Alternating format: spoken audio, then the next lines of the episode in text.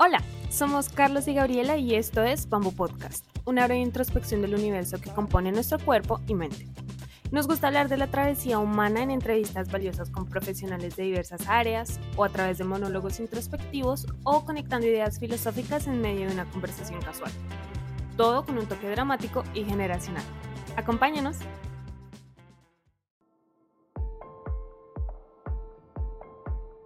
Porque es la pregunta que yo le hago a mis estudiantes, ¿no? Yo les, cuando, cuando empiezan a decir, José, ¿qué, sé, ¿qué voy a hacer yo en la vida? O sea, ¿qué, ¿cuál es como mi camino, mi vocación?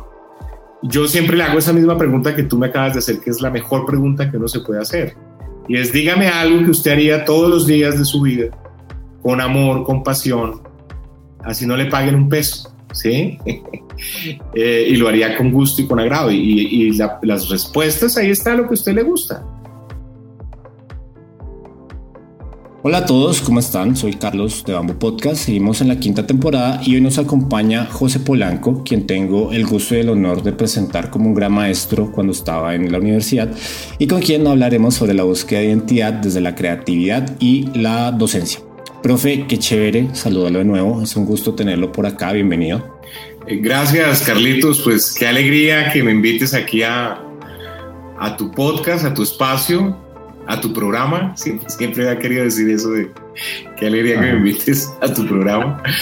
Eh, y nada, espero que mi testimonio, mis reflexiones, pues puedan servirte a ti y, y, a tu audiencia, por supuesto. Todos queremos decir eso siempre, yo creo. Ese es como una de nuestras realidades o sueños que todos tenemos. Que gracias por invitarme a este programa.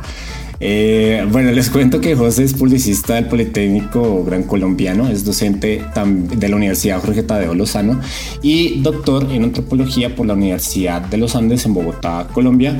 Y durante 25 años ha sido director creativo de diversos proyectos publicitarios. Es autor del libro Antropología del astronauta cotidiano y además es guionista en varios proyectos cinematográficos. También es un excelente narrador de historias y justo por ahí me, me gustaría empezar eh, preguntando, profe, ¿por qué vale la pena ap aprender a contar buenas historias? Eh, pues es que yo, yo le digo a la gente y le digo a mis estudiantes que hoy en día, hoy en día hay muchas herramientas, o sea, todo está hecho para que cada, cada vez la gente pueda hacer más fácil las cosas, o sea, hoy editar no es un misterio, grabar no es un misterio, los teléfonos móviles pues son unas cámaras eh, muy sofisticadas con mucha resolución, con muchas capacidades y ni hablar de las facilidades que hay para hacer presentaciones y para hacer cosas. Cada vez más hay más aplicaciones y más dispositivos para que la gente haga las cosas más fáciles e inclusive le queden mucho más estéticas y más, pues, más bonitas, ¿no? Más competitivas, más profesionales inclusive. Entonces, la verdadera esencia de, estas cosas eh, es contar historias. Entonces, yo creo que hoy en día Nadie puede sustraerse de contar historias porque están todas las, las, las opiniones, están todas las herramientas, todas las plataformas dadas. Y, contar historias pues se vuelve un tema fundamental porque evidentemente si no, si no se cuentan historias pues no tendría caso utilizar las herramientas ni las posibilidades que hay para, para desarrollar uh, eh, digamos, el tipo de, historias. Antes era un poquito más difícil porque antes había, antes no, no estaban las herramientas, ¿no? Entonces, o era muy costoso. Era muy costoso hacer un comercial, era costoso hacer una película, era una cosa inimaginable, era de los grandes estudios, era un tema.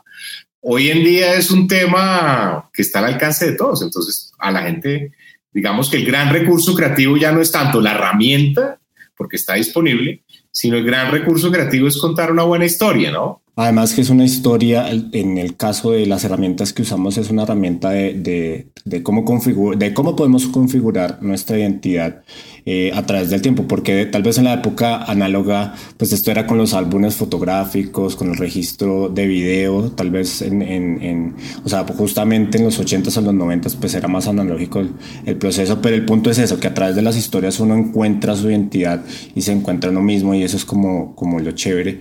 Eh, y justo eso, entrando en, el episodio, me gustaría preguntar cómo encontrar sentido a través de, la creatividad. La, creatividad es La un ejercicio que se ha vuelto común y precisamente se ha potenciado con las herramientas de las que estamos hablando. Eh, la gente le ha perdido, algo muy bueno de esta época es que la gente le ha perdido miedo a la creatividad, le ha perdido miedo a la expresión. Eh, la gente empieza pues simulando cosas, repitiendo cosas, parodiando cosas, de pronto acercándose a una, a una aplicación e imitar la canción, imitar el, el actor favorito, eh, pero era algo que todos hacíamos en secreto, era algo que todos hacíamos en la casa, frente al espejo, pues en, el baño, ¿sí? Todos hemos cantado en la ducha. Entonces yo creo que ahí hay un tema que, es eh, interesante, que es llamativo. Y yo lo que creo es que la gente se ha acercado a la creatividad porque ha visto que a través de ella puede manifestar eh, su forma de sentir, su forma de ver el mundo. Eh, puede ver cómo la creatividad se ha convertido en un recurso realmente valioso para expresar mi, mi ser, ¿no? No solamente es, es, es, dar un discurso donde yo me presento, sino también es poder hacerlo de una forma diferente, ¿no?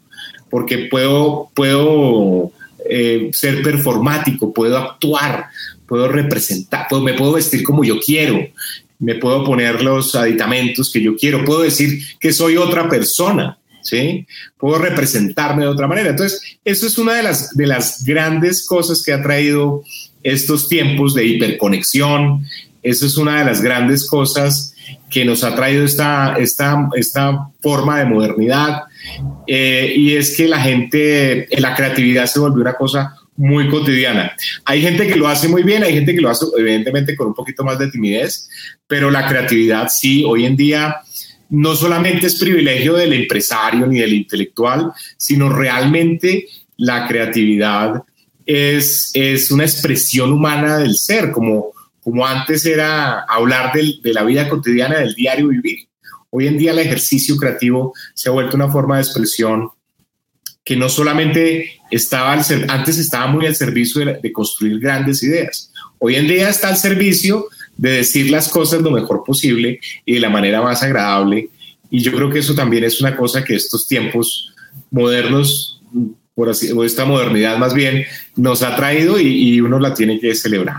Sí, totalmente, porque es un, es un hecho que tal vez nunca habíamos presenciado, que, que y además que la creatividad no solamente es para, para gente o, o, perfiles profesionales como, no sé, la publicidad, el arte, el diseño, la arquitectura, sino que en realidad la creatividad aplica para todo. O sea, el hecho de, de hacer las cosas mejor pues requiere cierta creatividad y, mm, y, eso es importante porque creo que hay una creencia muy generalizada de que solamente las personas con cierto perfil artístico son creativas y no, pues no es así. Y, y tal cual las herramientas actuales de, de, los últimos 10 años, las aplicaciones, pues nos han enseñado eso, o sea, que, que hay como otras formas de, de, representación y de configuración otra vez en, en, en el mundo.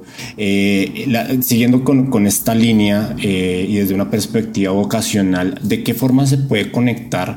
La creatividad con la vocación, esta idea romántica de, del llamado, ese que llega como en algún momento de la vida y es como yo soy bueno para esto, para esto me voy dedicar el resto de la vida.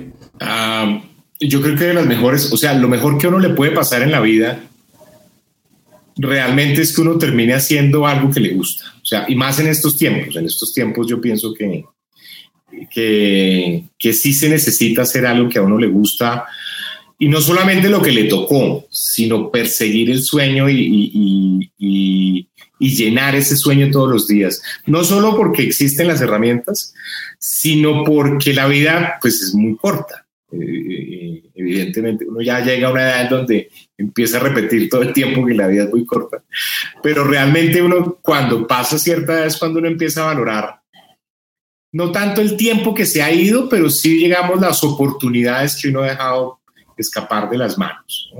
Y a veces uno las posterga, uno a veces es muy inmediatista, entonces uno posterga muchas cosas. Uno dice, ah, hombre, yo tengo un sueño de hacer una novela, tengo un sueño de escribir una película, tengo un sueño de hacer un jardín, tengo el sueño de crear un restaurante, tengo el sueño de hacer un viaje, pero lo hago el otro año o voy a dedicarme a este proyecto que me va a dejar un poquito de dinero o una cantidad de cosas y uno va postergando las cosas y eso es lo peor que uno puede hacer porque realmente hay cosas que uno termina no solamente postergando, sino termina olvidando.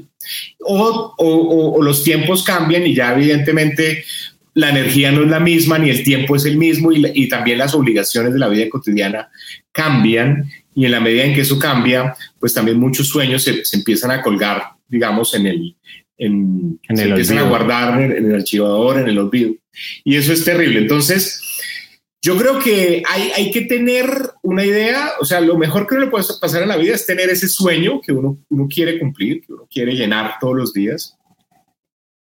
Y sin importar lo descabellado que sea, sin importar que la gente se lo critique a uno, eh, es llenarlo todos los días con las herramientas, con las posibilidades que hay de construir, eh, llenarlo con la gente que uno conoce, con los estudios, por supuesto, eh, de cualquier tipo, no solamente universitarios, sino también de los cursos, con, con, las experiencias de vida, pero tratar de llenar ese sueño y cumplirlo de verdad. Y ahí es donde la creatividad, cuando con la vocación y el deseo de vivir, pues, pues se vuelve una sola cosa y es lo que empuja la vida a, tener sentido. Porque uno puede tener un buen sueldo, uno puede tener un buen empleo eh, estable, ¿sí? uno puede asegurarse que todos los meses va, va a llegar una, un cheque, una paga y va a estar bien, entre comillas, pero hay noches y hay madrugadas en donde la misma conciencia eh, y el mismo yo del pasado como que le toca a uno la ventana y le dice, hola, ¿y qué pasó con esto? ¿No? ¿En dónde se quedó este sueño? ¿En dónde se quedó esta expectativa? Y, y, y a veces las respuestas son muy tristes y muy duras porque se da uno cuenta que ha pasado el tiempo, que por supuesto no se puede recuperar, pero no solo eso, sino que se fueron la oportunidad de conocer, de tratar personas, de conocer espacios y de desarrollar cosas. Entonces, el mensaje de fondo ahí, mi querido Carlos, es es que evidentemente eh, eh, hoy más que nunca, y más en estos tiempos, eh, después de todo lo que hemos vivido, con, con, la vida tan ajetreada y tan complicada que tuvimos, yo creo que sí hay que valorar los tiempos y hay que valorar el sueño y hay que perseguirlo a toda costa, porque cada vez el mundo es más impredecible, ¿no? Todo lo que está pasando, todo lo que vemos. Por supuesto, no vamos a, aquí a hablar de eso, pero, pero, pero yo sí creo que son unos tiempos bastante extraños, complejos, con muchas capas de interpretación, representación. Entonces, y, y yo también lo puedo ver en mis estudiantes jóvenes, mis estudiantes de primer semestre. Yo veo que están decididos a amar, a creer en ellos, a representarse de la mejor forma posible y a vivir la vida con mucha intensidad, porque, porque pues sí, la vida nos ha mostrado que en cualquier momento se puede, se puede escapar entre los dedos. Entonces, sí, hay que abrazar, hay que abrazar una, una idea, así sea loca, pero abrazarla con, con mucho ahínco y tratar de, tratar de cumplirla.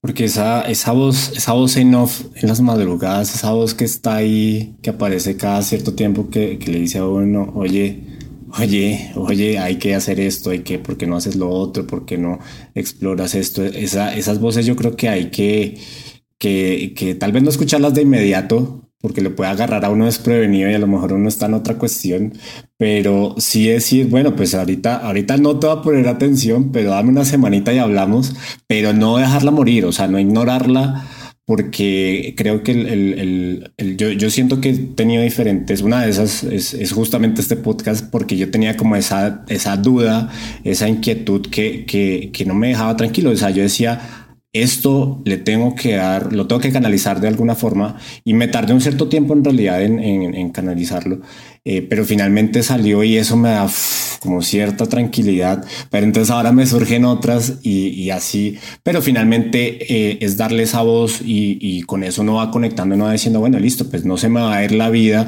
y no, y no escuche esa voz, ese llamado eh, al talento, a la, a la, mm, como a la aventura que, que, bueno, esa es una idea del, del, camino del héroe también muy interesante que hemos desarrollado en otro, en otro episodio de cómo a uno le llega una idea hacia una aventura, o sea, que uno se va a enfrentar a retos y todo eso, pero que esa es la realización personal y, y, y sí, y profesional también. Eh, cambiando un poquito el, el enfoque y, hablando de la búsqueda de identidad y bueno, y que en esto Eh, creo, que, creo que su merced es un experto. ¿Cómo influye la publicidad en la búsqueda de identidad? En concreto, cuando se usan figuras de opinión tipo influencers, modelos, porque ahorita TikTok, Instagram están sobrepoblados de personas que son referentes o quieren ser o, muestran ser referentes sobre algo. Eh, ¿Cómo puede influir esto en la búsqueda de, identidad? Pues esa es una pregunta muy interesante porque es que la identidad hoy en día, la publicidad ha cambiado mucho, evidentemente, con lo que tú acabas de decir, eso es lo, lo que más nos marca. Hoy en día por ejemplo, cuando yo trabajé en publicidad o, empecé en este negocio, estábamos muy enfocados en crear mensajes, porque la gente se sentaba enfrente del televisor y veía lo que estaba pasando y ya. Y yo lo que le digo a mis estudiantes y a la gente que conozco, con la gente que hablo, es que le digo, mire, lo que pasó es que antes uno veía el comercial, pero tú sabes que el comercial estaba ya en el televisor y tú apagabas el televisor y la vida, la vida seguía. ¿sí? Seguía de otras maneras, de pronto de las formas más convencionales, eh, más de todos los días en, en el diario vivir. Pero hoy en día vivimos en el comercial de televisión. Hoy en día todos somos famosos, todos vamos a, a programas de televisión, programas de, como este, eh, decimos cosas que decían las estrellas. gracias por invitarme a tu programa, muchas gracias. Estoy feliz de venir aquí.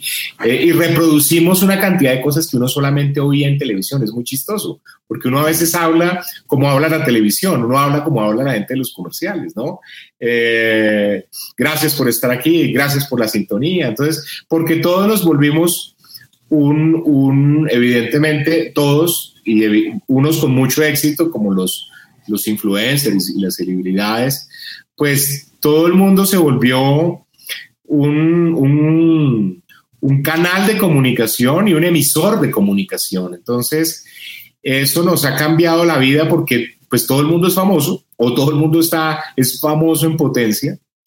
los 15 minutos de fama pues sí que duran muy poquitico, o sea, la, la rotación es muy alta.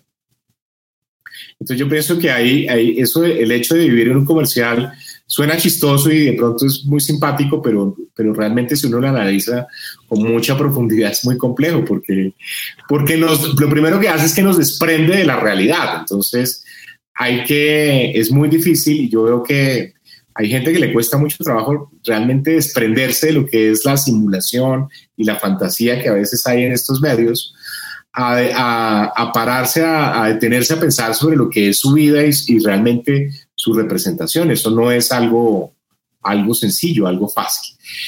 Eh, y digamos que la advertencia y digamos que el consejo es decirle a la gente que, que, no hay que tomárselo tan en serio. O sea, es divertido, es divertido bailar en TikTok, es divertido creerse Robert De Niro, eh, y sentirse ganador y por supuesto que eso ayuda a proyectar muchas cosas, pero no es la vida, no, no puede ser la vida, además sería muy triste vivir una vida que no la vida de uno, ¿sí?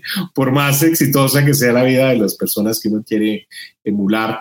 No, pues, la gracia es eso. Entonces, yo he encontrado que, que, hay, unas, hay, una, hay unas crisis de representación, hay unos cambios de representación hay gente que tiene hay, gente que ha esforzado mucho su vida cotidiana para que quepa dentro de estos márgenes de, de hipercomunicación y de vidas idealizadas.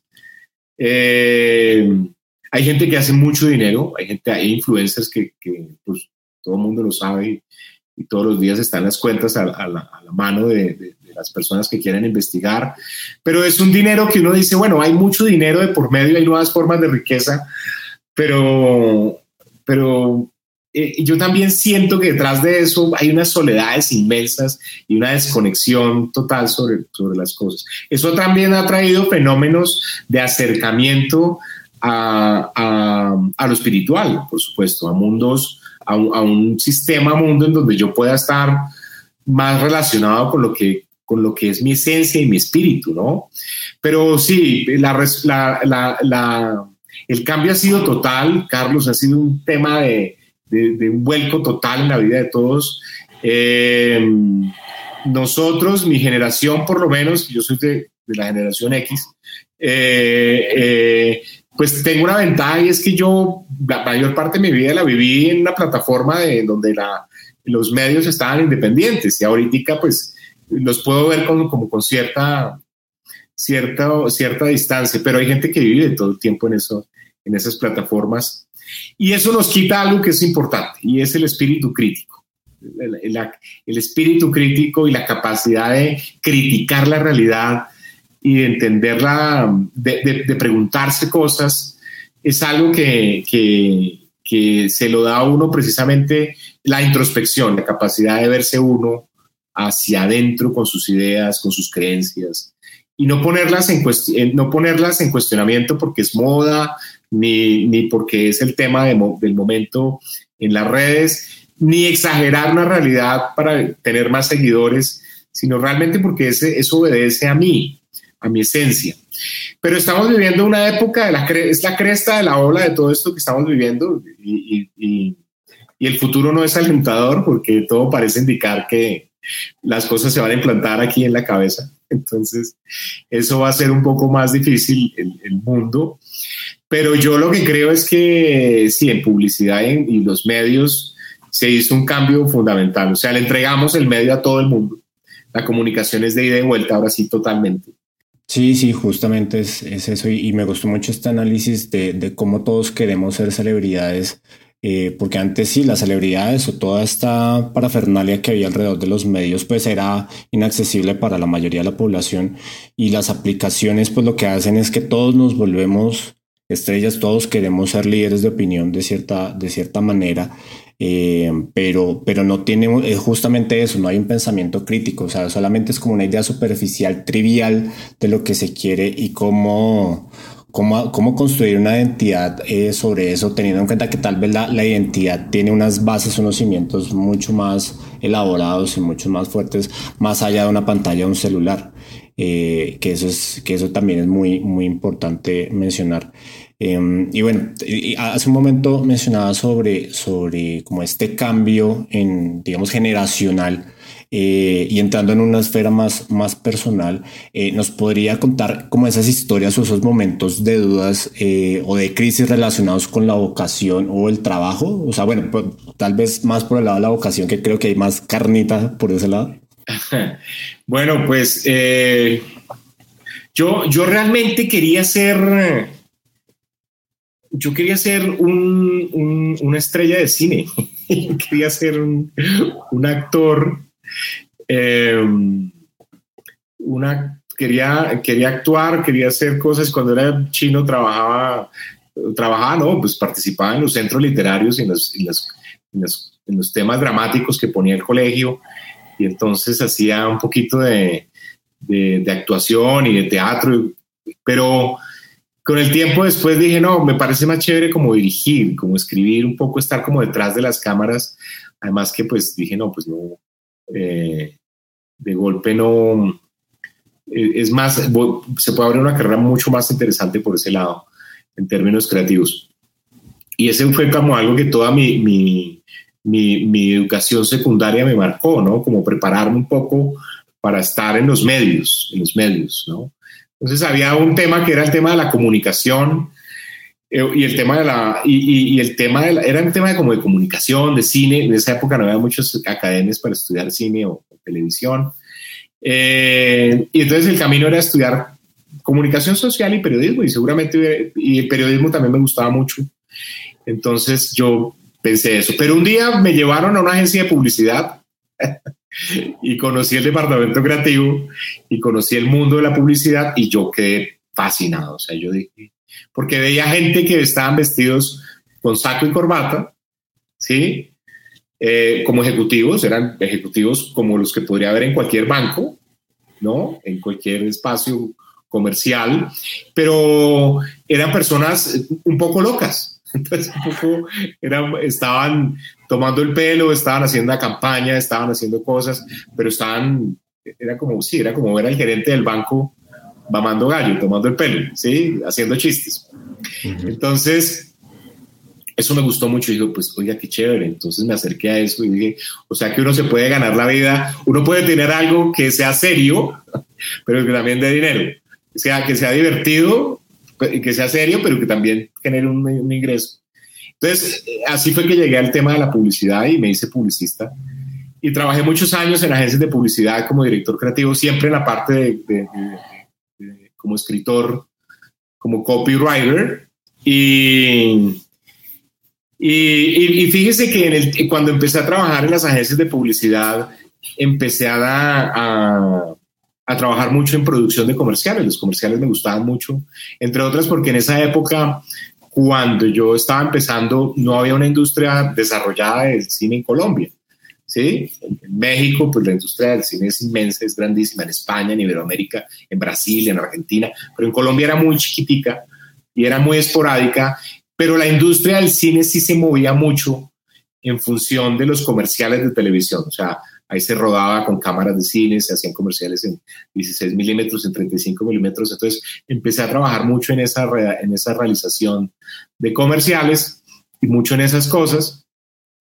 Después me terminé trabajando mucho en televisión, haciendo promocionales, trabajando como director de programación. Y, sorprendentemente me, empezó a quedar mucho tiempo libre eh, y, empecé a dar clases, empecé a, formar gente eh, y siempre como con el tema de la, de la de algo que me apasiona mucho, que es toda la parte creativa, ¿no? Escribir, escribir guiones, hacer proyectos. Y con el paso del tiempo, la, la, actividad docente se volvió más, más gruesa, se volvió más importante. También hay que decirlo, se volvió más estable. Eh, y las puertas también se fueron abriendo más como el tema académico. Y el tema académico, digamos que uno también en la medida en que avanza en muchas cosas en la vida empiezan a surgir. Eh, lo bonito de la academia es que uno, estudia todo el tiempo, pero estudia por gusto, es decir, uno estudia algo que le gusta. Entonces, así llegó la antropología, llegó el mercadeo, llegaron otros estudios y ya me dediqué solamente a, la parte de docencia.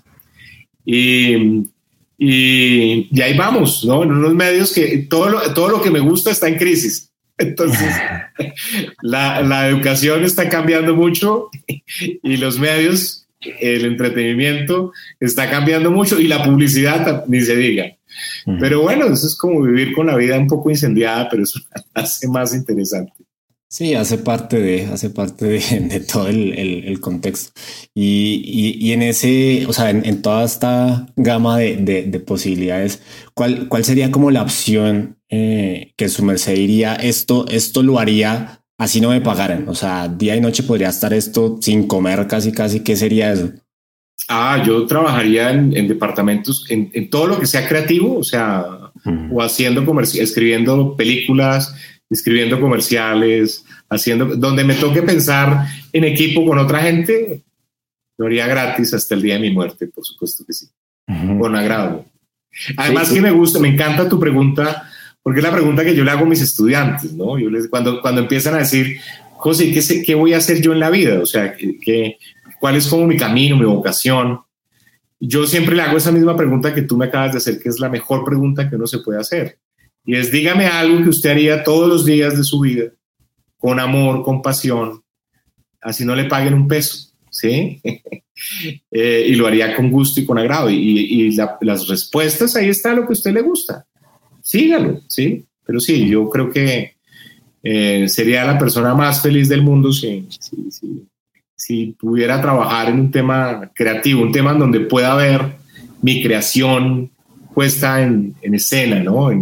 Hoy en día hay muchas plataformas, pero eh, la sensación que uno tiene cuando un grupo de actores interpreta algo que tú escribiste, un guion que tú hiciste, eh, cuando un actor eh, porque pues yo he tenido la oportunidad de escribir un par de películas y cuando, cuando un actor viene y te dice, oye, yo estoy dándole vida a este personaje, tú cuando lo escribiste, ¿qué pensaste? Mírame lo que estoy haciendo con este personaje, dime si tú te lo imaginabas así, si creías que hablaba así, se vestía así. Eso, eso, Carlos y audiencia, ustedes no se imaginan la felicidad que produce. Yo creo que eso es lo que siente Dios todos los días ¿sí?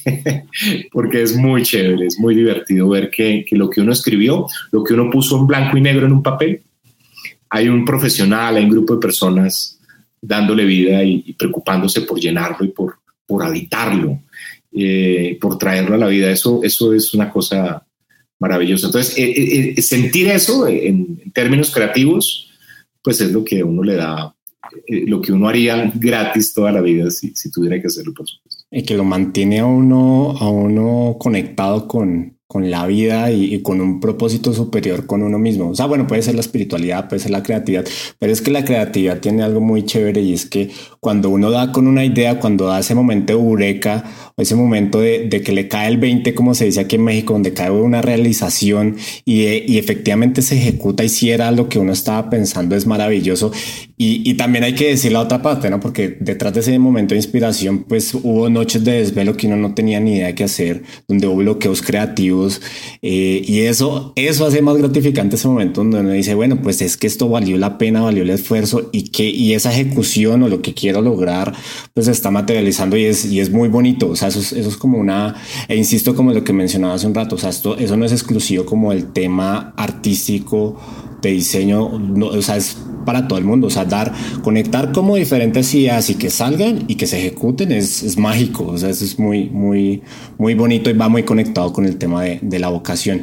Eh, ahora, eh, mencionaba hace un rato lo de, lo de la docencia, entonces me gustaría preguntar por qué, y dadas como todas estas coyunturas, la pandemia, eh, los paros allá en Colombia también, como toda la coyuntura social, económica y demás, ¿por qué ser maestro y por qué la docencia? Uy, bueno, maestro es una, yo nunca pedí ser maestro, eso es una cosa que, que, la vida lo puso en mi camino, yo, no, yo nunca me imaginé ser profesor, ni, ni, ni me, no me se pasó, no se pasó nunca por la mente. Pero son de esas tareas que ya uno dice, son esas tareas que, que la vida me puso, o sea, la vida me puso, eh, que es una cosa casi que de destino, yo, yo creo en el destino y yo creo que, que son cosas que estaban planeadas y que, lo primero que uno piensa es, esto es una cosa en la que yo tengo que servir en la vida, ¿no? Ser profesor y educar tiene algo muy lindo y es que eh, es una forma, y esto lo dijo un, filósofo eh, muy famoso, eh, dijo que es, una forma de inmortalidad, porque en cada uno de en cada uno de mis estudiantes va un poquito de mí, ¿sí? Así no les guste recordarlo algunos, pero, pero uno, uno deja una semillita, uno pone un granito en ese nuevo profesional, en ese nuevo talento. Y él pues por supuesto nadie anda con una lista de, haciendo reconocimientos a cada acción que hace, pero, pero uno sí, sí, uno aportó realmente en la vida de, la, de alguien para que esa persona sea mejor que uno porque una de las cosas que a uno como profesor, a mí lo que me enorgullece es que mis estudiantes lleguen más lejos de lo que yo pude haber llegado. realmente es como cuando yo como profesor, mi verdadera alegría es cuando veo que mi gente, mis estudiantes, están muy lejos. Porque quiere decir, porque yo le digo eso a la gente, le digo a mis estudiantes también, les digo, mire, el progreso se da cuando yo no le pongo la vida difícil al que viene, como a veces pasa mucho, dice, como a mí me tocó difícil, se lo va a poner difícil al resto de la humanidad. No, antes todo lo contrario.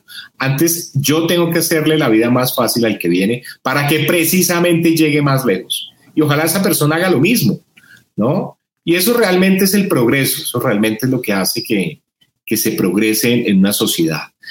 Entonces, eh, eso es muy bonito. Y por supuesto, hay gente, es, a veces es un oficio un poquito desagradecido, porque no, y a veces uno es como el malo del paseo y entonces es el profe que eh, no me quiso poner la nota, no me quiso, eh, o, de pronto me, reprendió cuando se podía reprender de una manera a la gente. Hoy en día eso no es tan sencillo, hay, otras formas de hacerlo. Pero, pero uno, uno siempre, el que es profesor y el que lleva muchos años este, en este oficio, uno lo hace porque la gente quiere, porque uno quiere que la gente esté mejor, ¿no? Porque uno quiere que la gente esté bien. Esté bien. Cuando yo acabo un curso, le digo a mis publicistas, les digo, miren, el día de mañana, pues lo primero es que, que les deseo es que sean muy exitosos, que tengan dinero, que cumplan sus metas, que sean felices. Pero les voy a pedir dos cosas. Número uno, sean buenos jefes sean, sean buenos jefes. Acuérdense que nadie nació aprendido y a todos nos tomó un tiempo. Sean buenos jefes. Eh, y número dos, sean, sean buenas personas, sean buenos seres humanos. Eh, en la medida de lo posible, a veces no es tan fácil, en la medida de lo posible, haga que las demás personas estén mejor. Haga que las demás personas lleguen más lejos. Haga que si yo tengo cómo pagar un bono, págueselo a la gente. Si tengo cómo pagar mejores sueldos, pague mejores sueldos. Si yo tengo cómo hacerle la vida mejor a alguien porque soy un empresario de éxito, porque soy un banquero de éxito, porque tengo una empresa exitosa, la felicidad no está en comprar la quinta casa, ni, las, ni el sexto yate, ni el segundo avión. Eso no. La felicidad precisamente es que mi gente llegue más lejos. Y hoy en día hay una, una pequeña crisis. La gente, no, la, gente, la gente no quiere ir a las universidades a veces. La gente cree que ya con hacer un par de cosas está lista y, veo muchos influencers, mucha gente en, en, las redes que le da mucho palo a las universidades para vender sus, también sus contenidos, ¿no? Entonces dicen, no, es que la universidad no, no, no me enseñó nada y entonces yo sí voy a traer eh, la solución, la llave para hacer cosas. Pero realmente la universidad sí enseña muchas cosas, sí da algo muy importante. La universidad no le va a decir a usted cuál es la molécula que tiene que inventar ni cuál es el, el mercado que tiene. Le va a dar las herramientas para hacerlo. Pero a nadie le vamos a contar el secreto para llenarse, para ser el, el, hombre más rico sobre la tierra, entre otras porque si los profesores pues supiéramos eso, estaríamos en otra cosa. Sí, totalmente. Y, eh, yo personalmente creo que los, los cambios generacionales, por ejemplo, en el caso de la, de la educación, todavía falta mucho, mucho tiempo para verse, pero creo que sí hay una, una, una desconexión hacia la, hacia la academia tradicional pero todavía no se vislumbra qué es lo que puede seguir, porque a lo mejor la universidad como la conocemos hoy en día debe tener alrededor de 200 años más o menos, o sea, como ese modelo educativo, y no sabemos hacia dónde pueda migrar, pero hasta el momento pues el, el, panorama no es muy alentador, porque entonces, por un lado, eh, es, es la trivialización del conocimiento, es cualquier persona puede hablar, puede ser autoridad de cualquier cosa sin ningún rigor, sin ninguna seriedad o sin ninguna objetividad eh, más, más profunda, o sea, que sea más, más detallada. De cualquier forma, yo, yo en ese aspecto soy optimista y, tal vez ese cambio de paradigma todavía falte mucho para... Panorama no es alentador, pero probablemente más adelante tengamos una luz porque tal vez ese cambio corresponde a que la, la educación tradicional y la pandemia en particular, pues hizo un crack, hizo ahí como algo que, va a traer cosas eh, nuevas que no sabemos todavía qué es, eh, pero pues hay que tener optimismo de que vaya a ser pues algo un poco más alentador. De... Digamos que la, repensar un poco la universidad está bien, yo creo que eh, yo hablo de la crisis y los problemas, pero yo lo veo en términos positivos también, o sea, todo lo que a uno lo haga sacudirse, salir de la zona de confort, lo que lo haga repensar el modelo, es positivo. Es positivo porque de pronto llevamos muchos años enseñando las cosas de la misma manera. De pronto eh, hacemos muchas cosas en la academia, hacemos mucha, producimos muchos documentos, creamos mucho conocimiento, pero a veces fallamos en la forma en que lo transmitimos. A veces nos quedamos en unas comunidades muy cerradas, en unas torres de marfil, que es lo que tanto nos critican. Y, eso a veces no, no, llega donde tiene que llegar. Entonces, yo, yo por lo menos como, como, profesor, es una cosa que sí me cuestiono, que digamos esto que ha pasado me ha cuestionado mucho. Y, celebro que pase porque me hace pensar en eso, es cómo hago para, para hacer que las cosas sean más claras y más sencillas para mis estudiantes. Yo, yo invierto mucho de mi tiempo de trabajo, de preparación de clases, es precisamente en eso, en, cómo hago para, para decir, cómo hago para contar una historia que sea más fácil de entender, que sea igual de rica y que le despierte la curiosidad a mi estudiante para, para, llenarse de información, para buscar las cosas. Entonces, es bueno, es bueno, todo este sacudón ha sido bueno, yo creo que es bueno y, va a traer cosas, yo también soy optimista, yo creo que va a traer cosas muy buenas en el, en el panorama educativo. ¿Cómo sacar lo mejor de, de los estudiantes? Ahorita mencionaba un poquito sobre eso, pero ¿cuál, ¿cuál sería como esta idea o esta estrategia como para decir esto, esto les puede servir y con esto van a sacar su potencial? Claro, no la fórmula mágica, porque pues no, no la hay, pero algo que, que le haya funcionado.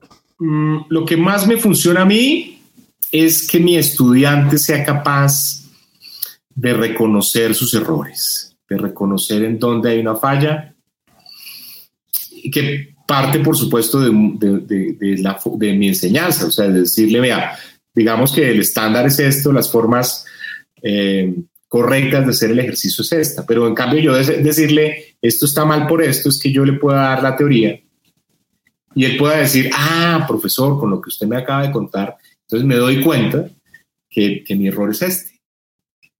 Eso pues no, no, me lo inventé yo, eso es la base del constructivismo, ¿sí? Pero eso, eso, eso realmente sí cambia la forma de educación. Pero hay otra cosa que es fundamental, mi querido Carlos, y es darle la oportunidad de mejorar. ¿Sí? Lo, peor que uno puede hacer es cerrar el trabajo, el proyecto, decir, bueno, nada. Porque también hay gente que dice, ah, bueno, pues ya me puso una nota probatoria y me puso la mínima y, y pasé y ya. No. Lo más interesante es que yo le pueda decir, bueno, ya que sabes cómo y que fuiste lo suficientemente hábil para identificar en dónde estuvo el, fallo, pues ahora hagámoslo, saquémosla del estadio, o sea, hagámosla el 100%. Y entonces uno se encuentra con unos resultados maravillosos, maravillosos hay gente que quiere trabajar y tiene también el ánimo de repetir las cosas hasta que sale bien. Y hay gente que no, también pasa. También pasa que hay gente que dice, no, profe, yo ya no quiero trabajar más en esto. Yo... Y se sinceran, ¿no? Dicen, yo estoy haciendo esto por requisito, entonces no quiero darle más vueltas, pero, pero, pero no, lo mejor que puede pasar es que uno le dé la oportunidad a la gente de hacer las cosas otra vez y la gente realmente vaya y, corrija y vuelva y produzca. No, no es tanto la cantidad de veces que lo, entienden, lo intenten, sino que, algún, que por supuesto lo hagan bien, lo hagan de la mejor manera todos los días. Sí, totalmente. Además que hay, yo, yo soy fiel creyente que el, reconocer los errores es una bendición. Y y uso esa palabra porque pues es algo como como, pues no sé si espiritual o tal vez muy personal, porque el hecho de uno saber que está mal, pues eso le permite a uno corregir porque hay mucha gente, y, me incluyo porque pues, o sea, uno, uno pasa por, por eso, pero hay mucha gente que va haciendo las cosas y jura y recontrajura que está haciendo las cosas bien y, en su alrededor está haciendo un desastre. Hace un rato mencionaba el tema de, de los, de, ser jefe eh, o de ser director y, hay directores nefastos que, que están convencidos de que están haciendo las cosas bien y viceversa, empleados que también creen que hacen las cosas súper bien y, y tener esta revelación, esta bendición de no decir, bueno, pues es que estoy haciendo puras bobadas o estoy haciendo las cosas mal y bajarse como de ese orgullo es, es muy, muy poderoso porque pues eso no le abre totalmente el, campo de, de, crecimiento y de, y de progreso. Eh, y, y, y, en este orden de, de, ideas que lo mismo pues creo que ya, ya tocado algunas, algunas cositas. ¿Cuáles son las dos o tres preguntas que considera que todo estudiante profesional eh, se va a hacer en su vida? Pues la, más importante es preguntarse qué le gusta hacer. Está ligada con lo que tú decías hace un instante, ¿no? Está ligada con, preguntarse qué haría gratis usted por el resto de su vida, ¿no? Yo creo que esa es una buena pregunta que, todo profesional se tiene que hacer en algún momento de, de su vida. Eh, esa es fundamental. Yo creo que un buen profesional se debe cuestionar, evidentemente, por la actualidad, por estar en la vanguardia sí, por, por, saber qué es lo que está pasando y hacia dónde va y, y, y, prepararse para eso. Yo creo que eso es, eso es fundamental. Y yo creo que toda persona, eh, todo profesional, tiene que preguntarse por la forma de cómo devolverle un poco a la sociedad, ¿no? ¿Cómo, cómo, cómo le devuelvo un poco de lo que sea a la gente? ¿Cómo hago que lo que sé beneficie a una comunidad? ¿Cómo hago que lo que es, cómo hago que mi saber se difunda cómo hago mi, saber eh, le llegue a todas las personas. Si yo soy un gran abogado, pues eh, yo soy consciente que no todo el mundo puede pagar un gran abogado, entonces yo debería ayudar a las personas en ese sentido. Si yo soy un gran publicista o tengo una gran agencia muy famosa, pues no todos los microempresarios y todos los pequeños empresarios eh, tienen como ir a una gran agencia que le desarrolle su marca o que le desarrolle su estrategia. Entonces yo pienso que es bueno decir, no, venga, yo, yo puedo tener, puedo, pues no le puedo, no puedo atender a todo el mundo, pero sí puedo abrir mis puertas a que algunas personas se puedan beneficiar también de mí. No, todo, no, todo, el mundo me puede pagar las grandes cuentas, pero hay gente a la cual yo le puedo enseñar, le puedo ayudar a hacer mejor sus procesos. Entonces, yo creo que todos los que somos profesionales podemos hacer eso, esa, esa, esa devolución hacia la sociedad, sí tiene que ser una pregunta permanente. Y yo creo que todos podemos, de alguna manera, hacerlo desde sus frentes y desde sus campos, ¿no? desde sus posibilidades, eh, tratar de preguntarse cómo, cómo le, devuelve un poco a, mi gente. Y bueno, profe, pues para cerrar el episodio y, cerrando con, con, la pregunta de, de Bamboo Podcast, que es con la que buscamos inspirar a todos nuestros oyentes, ¿qué impacto quiere dejar con lo que hace a diario? Uy, esa es una pregunta muy, muy importante, muy, muy grande.